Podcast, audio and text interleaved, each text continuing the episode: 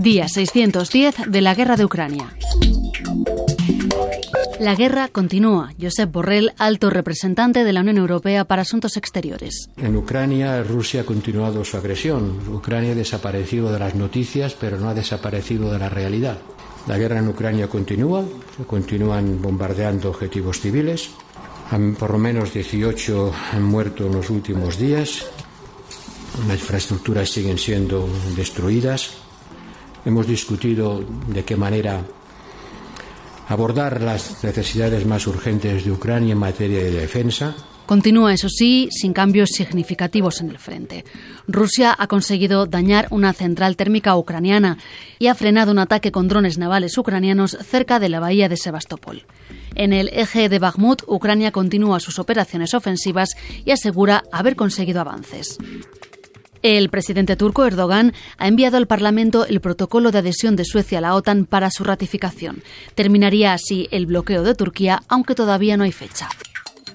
Y el Kremlin asegura que Vladimir Putin está bien y que todos los rumores sobre su mal estado de salud son bulos. Hoy, 25 de octubre, en el diario de Ucrania.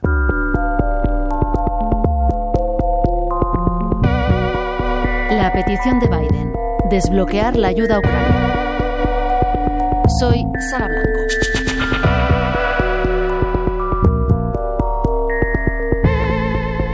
María Carou, corresponsal en Washington de Radio Nacional de España. ¿Qué tal, María? Hola, ¿qué tal estáis? María, eh, Biden ha hecho una petición al Congreso para desbloquear un paquete de ayuda a Ucrania. El Congreso americano está paralizado, está dividido. Explícanos esa división, esa situación. Ahora mismo la Cámara no tiene presidente. Cuéntanos qué es lo que ha pasado y qué es lo que pide Biden.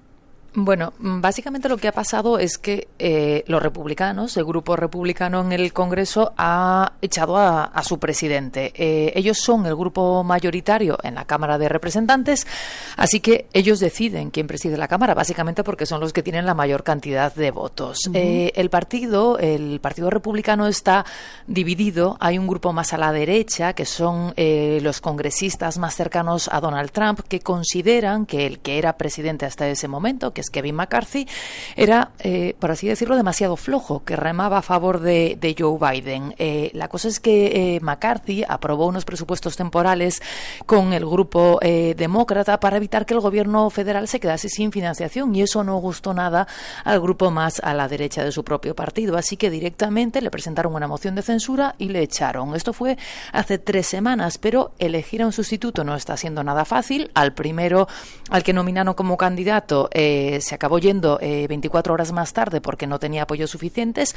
Al segundo le obligaron a irse después de tres votaciones eh, en cada una de ellas con menor apoyo con, que en la anterior y ahora en lo que están es en intentar elegir a un tercer candidato y votarle, eh, tiene que conseguir todos los apoyos necesarios para que ya sí sea eh, nombrado presidente de la Cámara. Eh, es una situación sin precedentes que además se está alargando. La Cámara está totalmente paralizada porque hay un presidente temporal que no puede dar entrada a leyes ni a proyectos de ley. hubo incluso un intento de ampliarle los poderes para que pudiese, pues eso, dar entrada a leyes, pero ese intento fracasó, así que estamos en el mismo punto. Ahora mismo la Cámara de Representantes no puede aceptar leyes y ahí es donde están empantanadas propuestas como por ejemplo la ayuda a Israel o la ayuda a Ucrania y también los, los propios presupuestos del, gobierno federal que, se caducan los que tenemos eh, dentro de un par de semanas. Con lo cual ahora mismo la Cámara de Representantes, como no tiene presidente, pues no puede dar entrada a ninguna ley, a ninguna ley y está paralizada básicamente. En, eh, la petición eh, que hace Biden al, al Congreso mezcla un poco la ayuda a Ucrania y a Israel. ¿Con qué intención eh, hace esta petición conjunta? Bueno, básicamente lo que pretende el presidente de los Estados Unidos es sacar las dos ayudas dentro de la misma ley, dentro del mismo paquete. Además, hablamos de un paquete de, ayudas muy amplio, de más de 100 millones de dólares, porque Joe Biden sabe que tal vez sea el último que pueda eh, sacar adelante, porque los votos cada vez están eh, más reñidos y sobre todo porque el debate cada vez va calando más en la clase política y en la sociedad. Eh, entre los republicanos, sobre todo, hay cada vez más dudas sobre la necesidad de apoyar a Ucrania. Hay un poco la sensación de que se ha destinado ya mucho dinero a esta guerra, que es una guerra lejana, que es una guerra que tal vez deberían financiar los europeos, que para eso está en su territorio. Es un poco el debate que hay ahora mismo aquí y el, y el mensaje que cada vez va calando más entre los republicanos. Dicen que ese dinero habría que destinarlo a la frontera, a, evitar que, entren inmigrantes en los Estados Unidos. La causa israelí, en cambio, tiene más apoyo eh, por los vínculos, por la tradición de esa relación entre los Estados Unidos y Israel, aquí hay mucha presencia eh, de, judíos, viven muchos aquí en los Estados Unidos. Entonces, la intención del presidente de los Estados Unidos, la intención de Joe Biden es mezclar los dos dos para que salgan los dos adelante y, tal vez, eh, como os decía al principio, consciente de que esa ayuda, si sale adelante para Ucrania, sea igual la última que, saca adelante los Estados Unidos. Eh, María, en ese discurso televisado, Biden apela a la seguridad menciona el terrorismo. No sé si se ataca por ahí un poco para para, ganarse apoyos en, la sociedad. ¿Cómo lo ven los americanos estos dos conflictos? Porque les quedan un poco lejos. No sé si Biden utiliza el terrorismo para atraer un poco más el discurso. Sí, bueno, como, como decíamos, un poco la distancia eh, con Ucrania no es solo una distancia política. Cada, vez más eh, los ciudadanos eh, se reflejan en las encuestas, cada vez los ciudadanos ven más a Ucrania como una causa lejana y cada vez hay más dudas sobre si Estados Unidos debería estar financiando una guerra, por así decirlo, ajena, ¿no? Entonces, lo que hizo el presidente de los Estados Unidos el otro día fue un poco ponerse de largo, ¿no? con un discurso en horario de máxima audiencia, desde el despacho un discurso que solo se hace como en las grandes ocasiones. Y ahí básicamente lo que dijo Joe Biden es que sí, eh, son eh, Ucrania, eh, por ejemplo, es un lugar lejano, que, que, no queda cercano físicamente, pero que sí que queda muy cercano en, en, las consecuencias que puede tener para el mundo y para los Estados Unidos en concreto. Lo que decía Joe Biden en su discurso es que Putin no se va a conformar con Ucrania. Si gana esa guerra va a querer más y va a expandir su sus ansias o sus guerras por, por el resto del mundo. Entonces lo que dice Joe Biden es que entonces sí eh, Estados Unidos tendría que entrar en una guerra, sí los soldados estadounidenses tendrían que poner eh, lo que se suele decir botas en el terreno y sí que sería realmente caro poder afrontar esa situación, ¿no? Y también apelaba un poco, como tú decías, a ese al terrorismo de, de Hamas que ahora mismo está afectando a Israel, pero que también si, si vence o si se va sin el castigo eh, que dice Estados Unidos merece, pues puede extenderse y puede también acabar afectando a los Estados Unidos. Y también tiraba eh, un poco en su discurso Joe Biden de, esa vena patriótica, ¿no? de ese mensaje de que pese a todo, eh, pese a la lejanía, eh, pese a que Estados Unidos cada vez mira más hacia adentro, sigue siendo un país o debería seguir siendo un país al que miren desde fuera, decía que sigue siendo el faro de la libertad y, y, al país al que muchos miran cuando, cuando hay que defender la democracia y asegura el presidente de los Estados Unidos que tiene que seguir cumpliendo ese papel, intentando eh, ayudar en lo posible a acabar con esas guerras eh, en Ucrania, sobre todo, y también ahora en, Israel. Pues María Caro, corresponsal en Washington de Radio Nacional de España, muchas gracias por explicárnoslo también como siempre. Gracias. Nada, gracias a ti, Sara. Hasta pronto.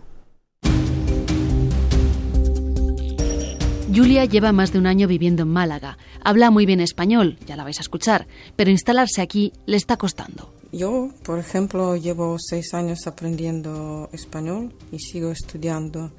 Uh, doy clases particulares a los ucranianos online, pero uh, desafortunadamente ahora otra vez estoy en paro. No es, no es fácil, de verdad. Uh, España tiene su propia precariedad laboral y no cada uno quiere contratar extranjeros. Eso, eso es sí. Aquí trabajé como traductora eh, en exposición SEME para doctores aquí en Málaga en febrero. Mm, también en Almería como traductora también de español a ruso y viceversa de instalación del sistema de purificación de agua para invernaderos también como administrativa obtuve formaciones eh, aquí en Málaga eh, de Instituto Municipal de Formación de Empleo, como eh, marketing online, eh, gestión administrativa, gestión contable de recursos humanos y mucho más. Y no, no funciona todavía, no sé. pero yo sé perfectamente que quien la sigue la consigue, pero no es fácil.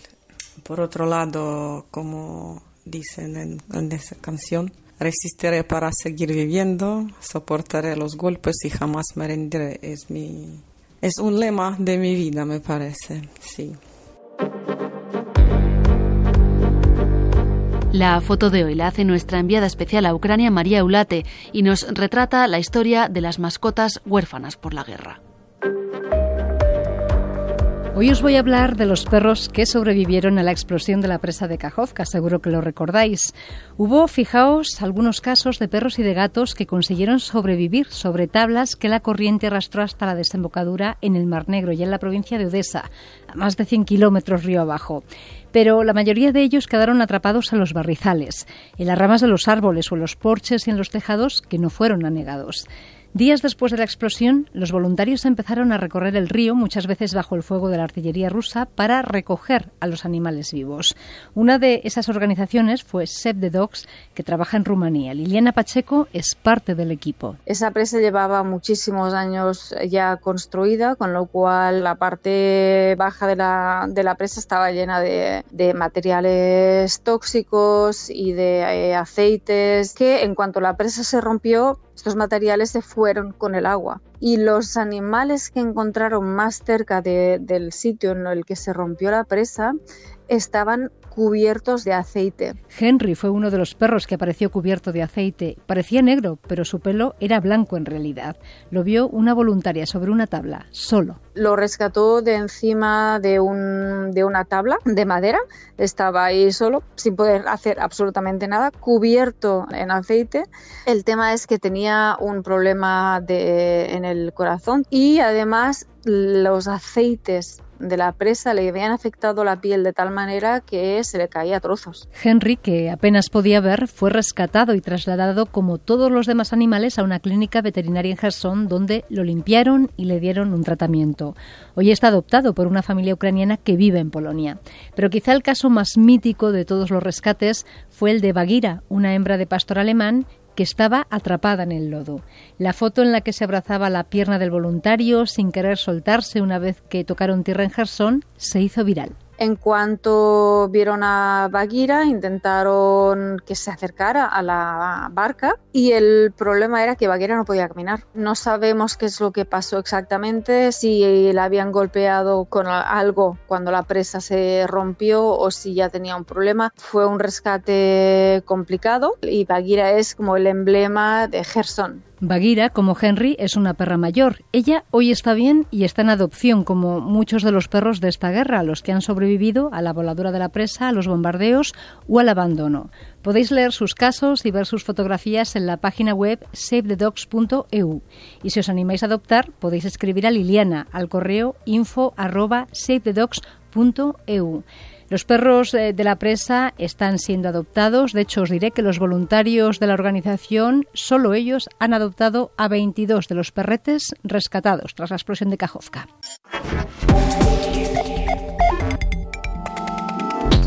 Aquí termina este Diario de Ucrania, un podcast producido por el equipo de audio digital de RTV Noticias.